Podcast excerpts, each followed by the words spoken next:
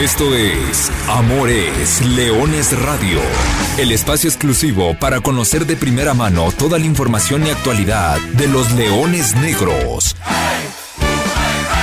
Aquí formarás parte de una manada que nunca deja de rugir. Comenzamos.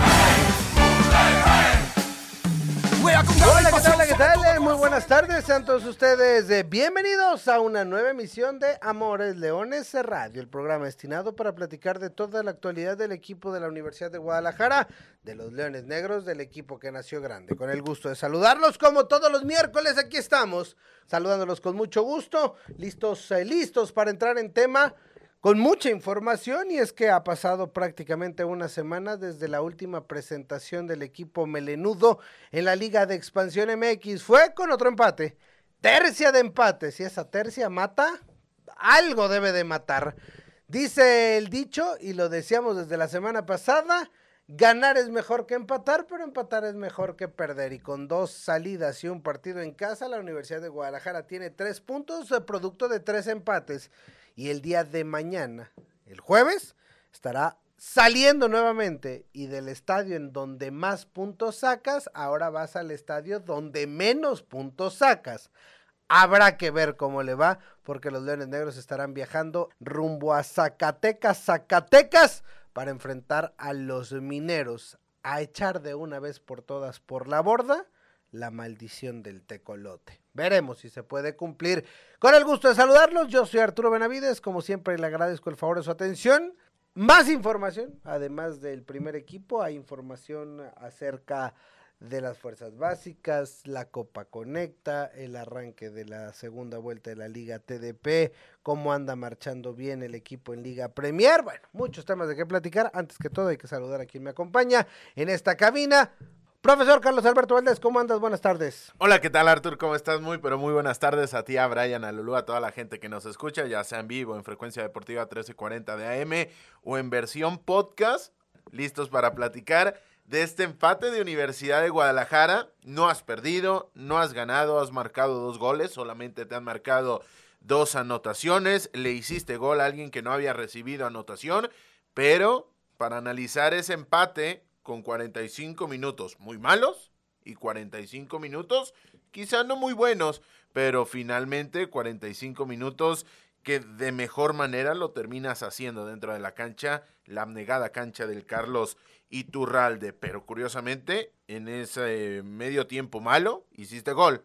En el medio tiempo bueno, no pudiste marcar. Así que, un repleto de claros oscuros, este arranque de Universidad de Guadalajara y más que nunca hay que sacar la lupa y tratar de, de analizar qué está pasando con Leones Negros en positivo, pero también qué está dejando de hacer el conjunto de Luis Alfonso Sosa. Me gustó ese término.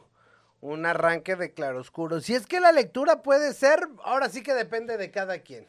Habrá quien diga, es que el equipo no ha ganado, qué mal, ha metido pocos goles, no termina por conectarse y demás, y tendrá su punto de razón.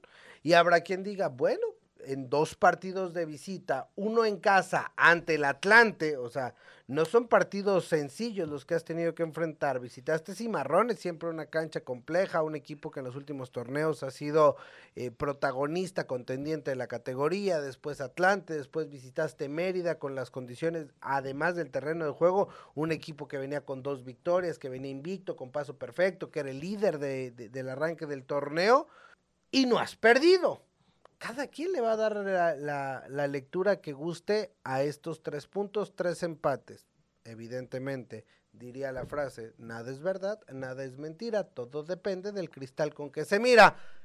¿Cómo está el espejo? ¿Cómo está el cristal del profesor Carlos Alberto Valdés?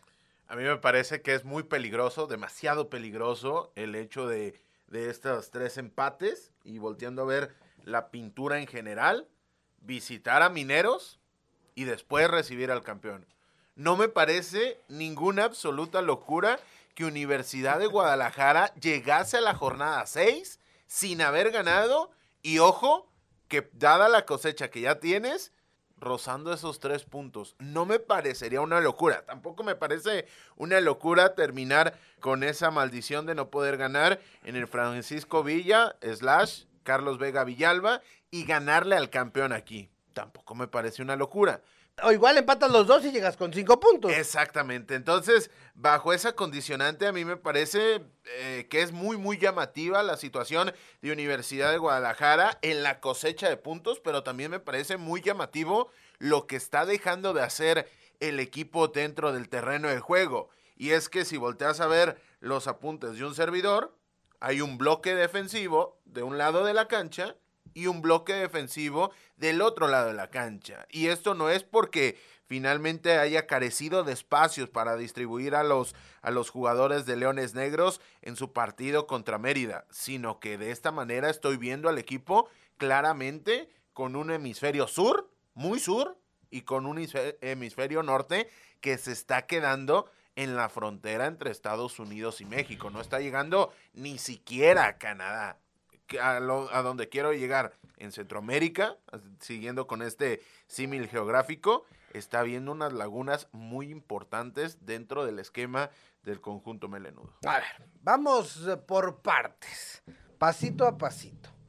El miércoles pasado los Leones Negros se metieron al Carlos Iturral de Rivero allá en Mérida, Yucatán y se supieron sobreponer a un gol tempranero y a un arranque, y ya lo decías, un primer tiempo complejo tal vez, ¿no? Muy temprano en el partido, una jugada, Slater Lora, minuto 7, termina apareciendo dentro del área, gana por arriba, remata con la cabeza, y se pone arriba el cuadro de Venados y decías, ah, caray, se va a poner complicado. Pero bueno, después en una acción de ya le podemos decir el jugador favorito del clausura 2024 de Leones Negros del profesor Carlos Alberto Valdés, Adrián El Güero Villalobos, cae dentro del área, penal. Y una cosa importante que me parece muy valioso, Edson Rivera se reencuentra con el gol. Hay que recordar que desde la lesión que llevaba marcha para ser eh, líder de goleo de la categoría y bueno, vino la lesión en la en el hombro y demás, regresó para la liguilla, pero ya muy forzado en el tema de ritmo Dejemos el pasado atrás. Edson Rivera se para de los 11 pasos y empata el partido. Y en un segundo tiempo, eh, me parece que la balanza se equilibró. Los dos equipos buscaron la anotación. Los Leones Negros intentaron un poco más, tuvieron las más peligrosas, pero no lograron marcar otra vez. Al final, 1-1, punto para cada uno y vámonos a casa. Tal cual esa es la lectura un partido que comenzó muy condicionado por esa anotación de Slater Lora, que aprovecha la floja marca de Ulises Torres. Y si hay un antes y un después hasta el momento con Exxon Rivera que se va a buscar revertir, me parece que con las lesiones que sufrió en el tramo final de la fase regular, el torneo anterior y esas molestias musculares de manera constante, Ulises Torres, estamos viendo otra figura del lateral zurdo de Universidad de Guadalajara, porque no está aportando hacia arriba lo que normalmente estaba aportando, pero en la marca termina fallando y termina quedando muy mal retratado. A partir de ahí, me parece que Venados acentúa el dominio, un dominio basado en que en medio campo me parece que lo saben eh, poblar de mejor manera, con el caso de García, con el caso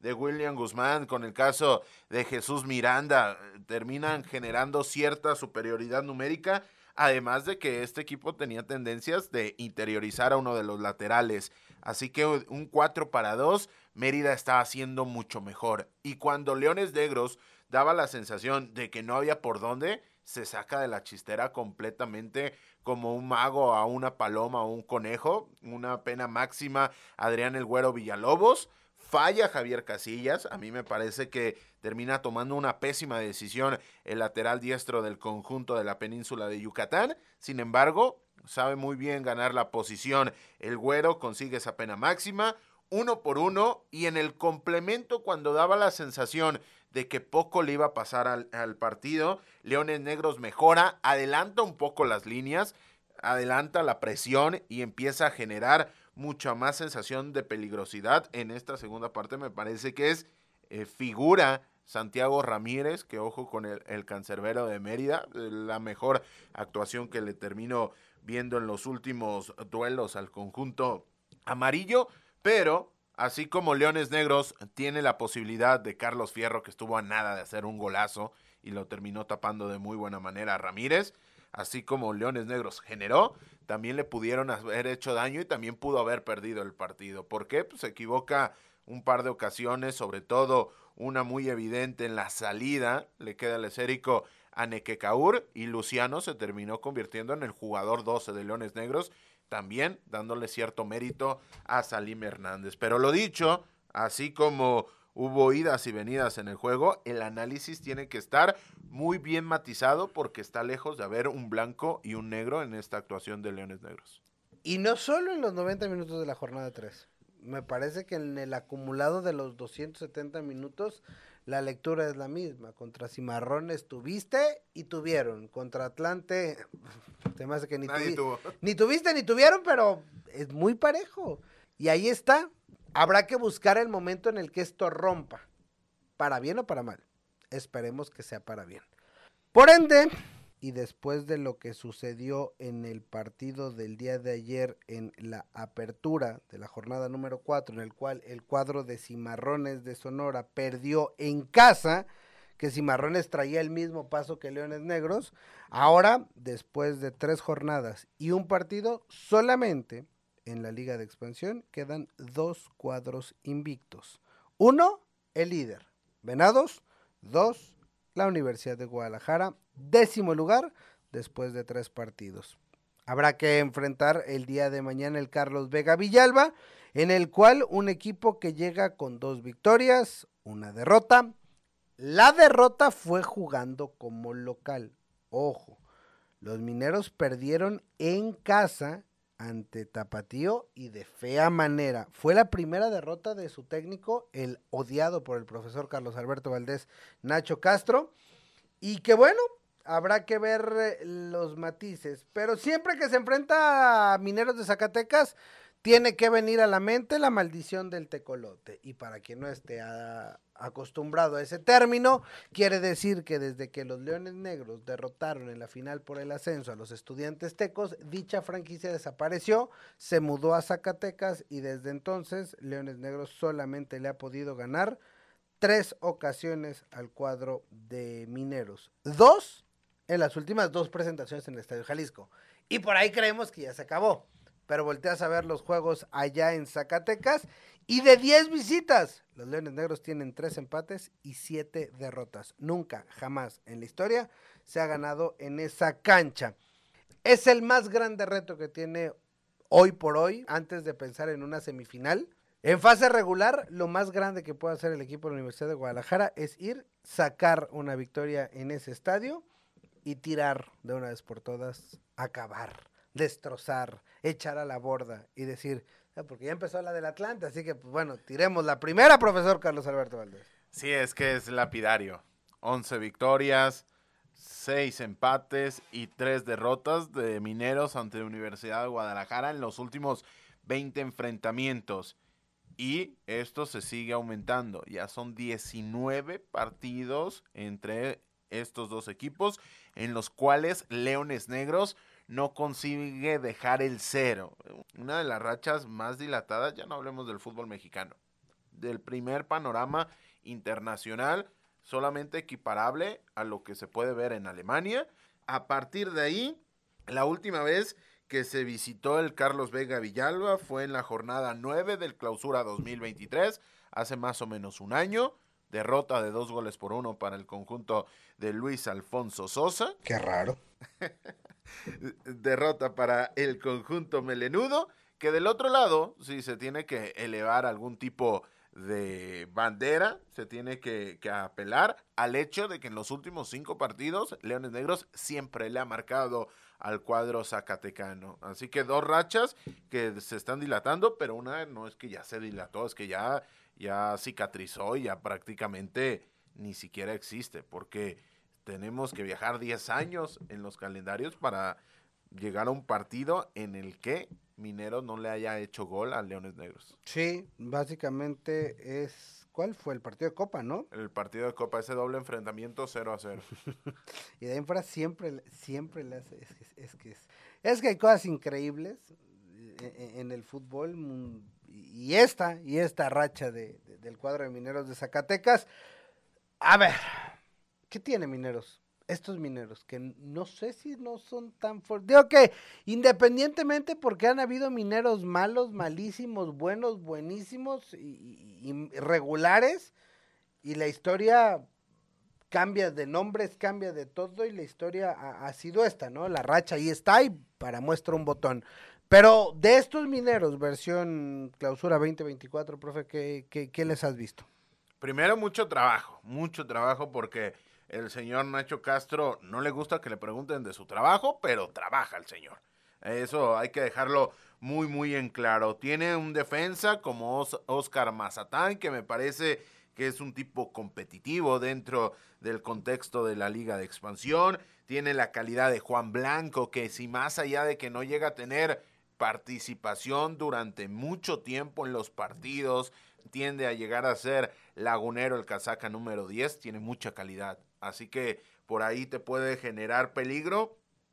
Un tipo que se asemeja bastante en su juego a lo que te topaste con William Guzmán, que quizá no te terminó haciendo mucho daño, pero tiene esas características de jugador que puede retener el esférico, que tiene visión de juego, que se puede asociar de buena manera y que sabe encontrar los caminos adecuados para hacerte daño entre líneas. A partir de ahí, Juan Calero, me parece que una de las incorporaciones más potentes de cara a este torneo, más allá de que solamente acumula una anotación, el hijo del Cóndor, viene del fútbol costarricense, ahí no le fue tan bien, pero antes había estado y había sido traspasado de estos mineros. Se había ido primero al Gil Vicente de la Liga Portugal de la Primera División Portuguesa, de ahí termina yéndose al Nacional de la Segunda Categoría Lusa, pero ha retornado con previo paso por el fútbol costarricense este Juan Calero. Otro nombre propio importante es el, es el caso del portero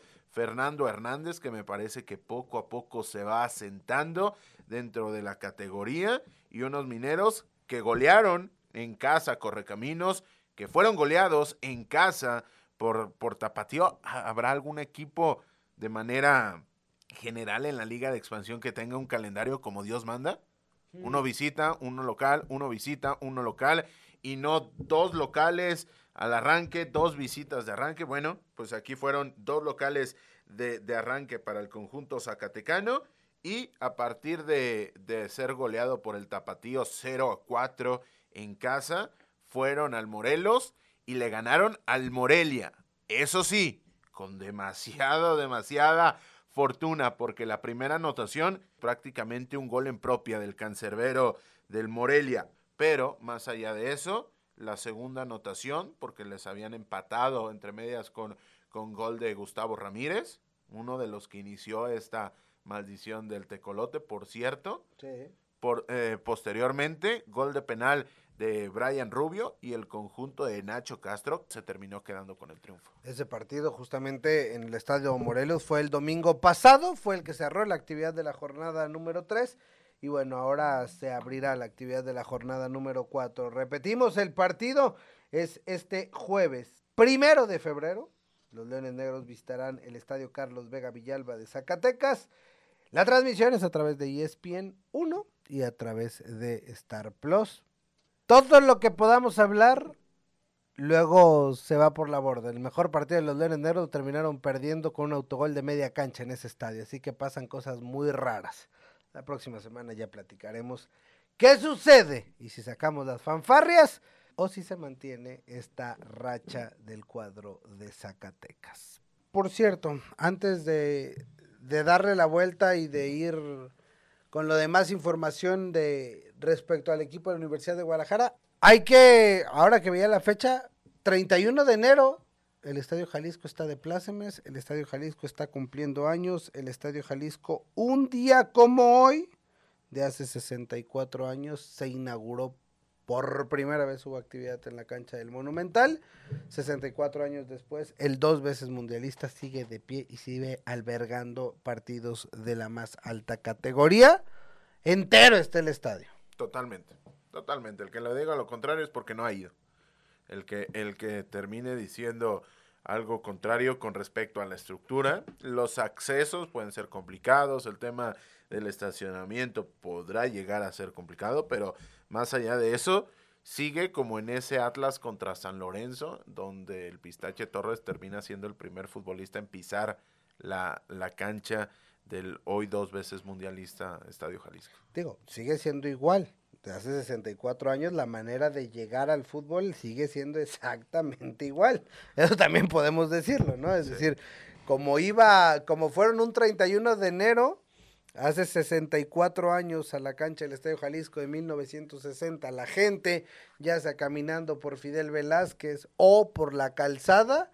Hoy hay que caminar por la calzada o por Fidel Velázquez, hay que buscar estacionamiento, tal vez no había tantos desarrollos, tantas casas, pero bueno, lo que sí es que ahí está la Casa de los Leones Negros cumpliendo años, enhorabuena desde acá y que nos dure muchos muchos años más el Monumental. Bueno, vamos entonces a seguir con la información y nos vamos con la actividad de las fuerzas básicas, eh, profesor Carlos Alberto Valdés, y el miércoles pasado hubo un debut institucional, los Leones Negros en su versión eh, Liga TDP, se estrenaron en la Copa Conecta, recibieron a los Cabos United y le hicieron partido a los Cabos United. Me parece que no fue un, un encuentro donde lo platicamos la semana pasada, los más de 50 puestos de diferencia entre uno de los líderes de la Serie A de la Liga Premier y el octavo lugar de la Liga TDP a nivel nacional,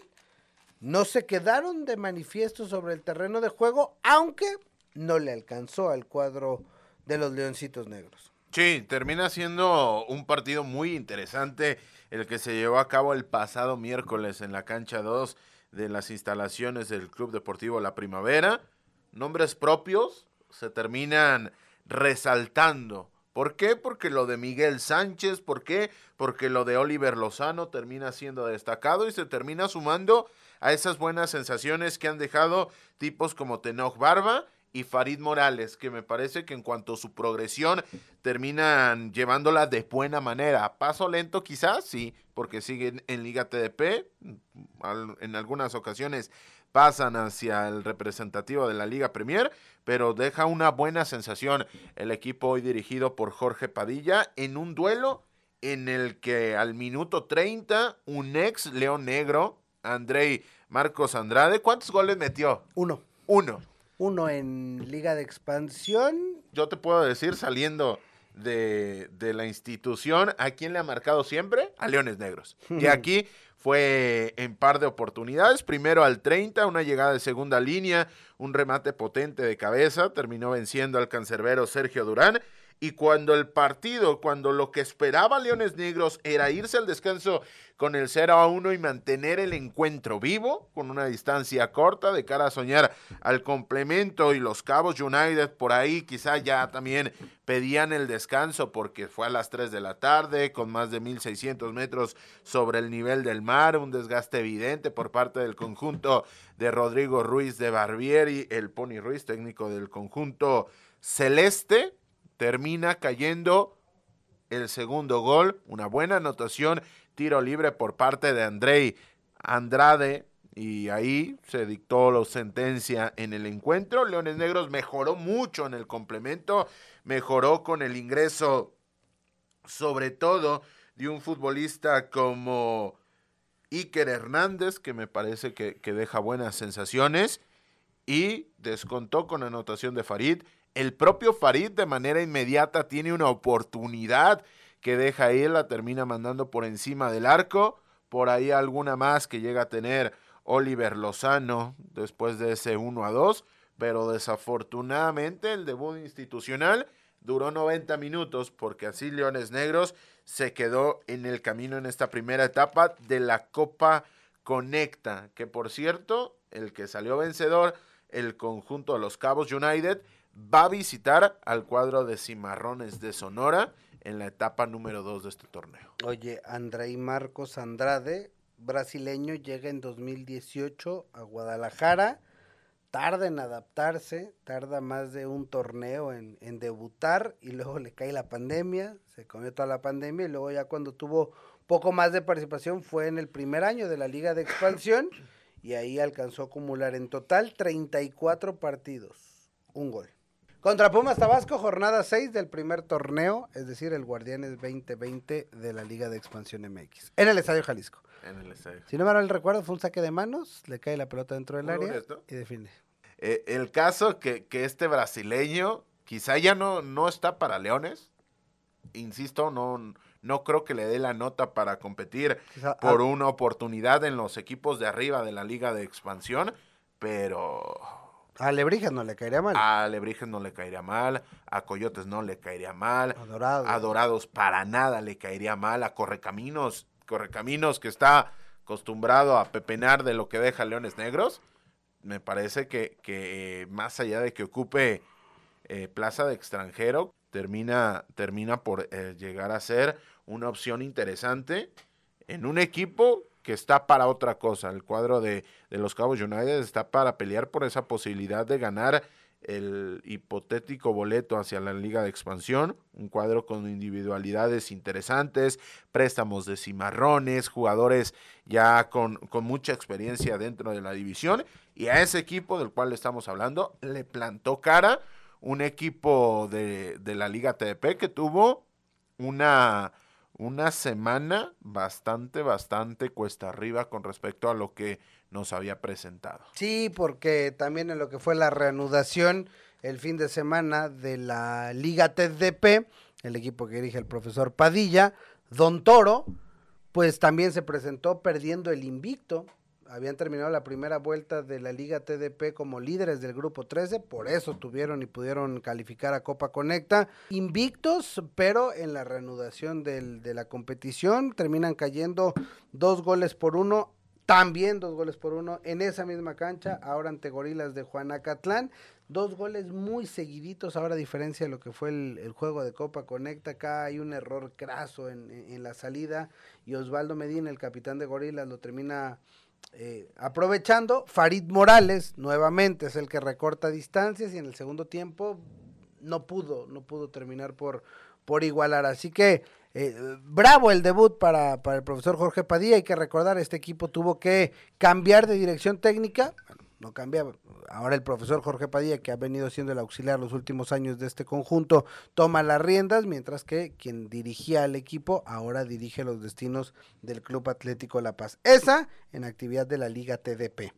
Y también hay que platicar de la Liga Premier, profesor Carlos Alberto Valdés, porque vaya que ha arrancado de muy buena manera el equipo que dirige el profesor Aguisotl Sánchez, después de perder en su debut en esta segunda vuelta, o en este, en este 2024, en el que fue el arranque de la segunda vuelta de la Liga Premier, ha ligado victorias. Primero contra Real Apodaca y el fin de semana de visita se trajo cuatro puntotes de su viaje a Piedras Negras, Coahuila.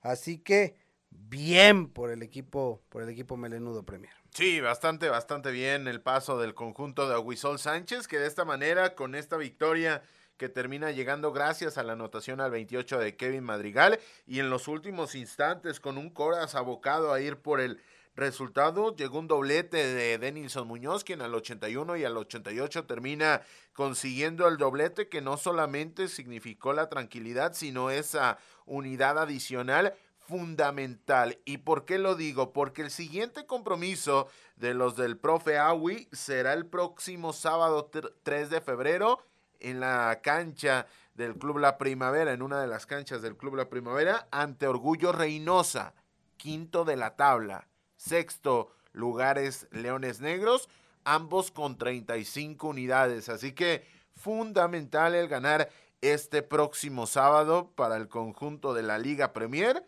Y quedó por ahí en el tintero Arthur amigos, el equipo de la Liga TDP que viene de, de caer contra Gorilas va a enfrentar este viernes clásico universitario Sí. contra Tecos el viernes muy muy temprano ahí en la cancha 2 de Ciudad Universitaria va a tener que pagar ahora la visita al equipo de Jorge Padilla después de que le pasó por encima en la primera vuelta a los dirigidos por Carlos Santiago hablando de los tecolotes. Sí, en Liga TDP, te- Leones Negros le ganó, goleó a, a- a Tecos.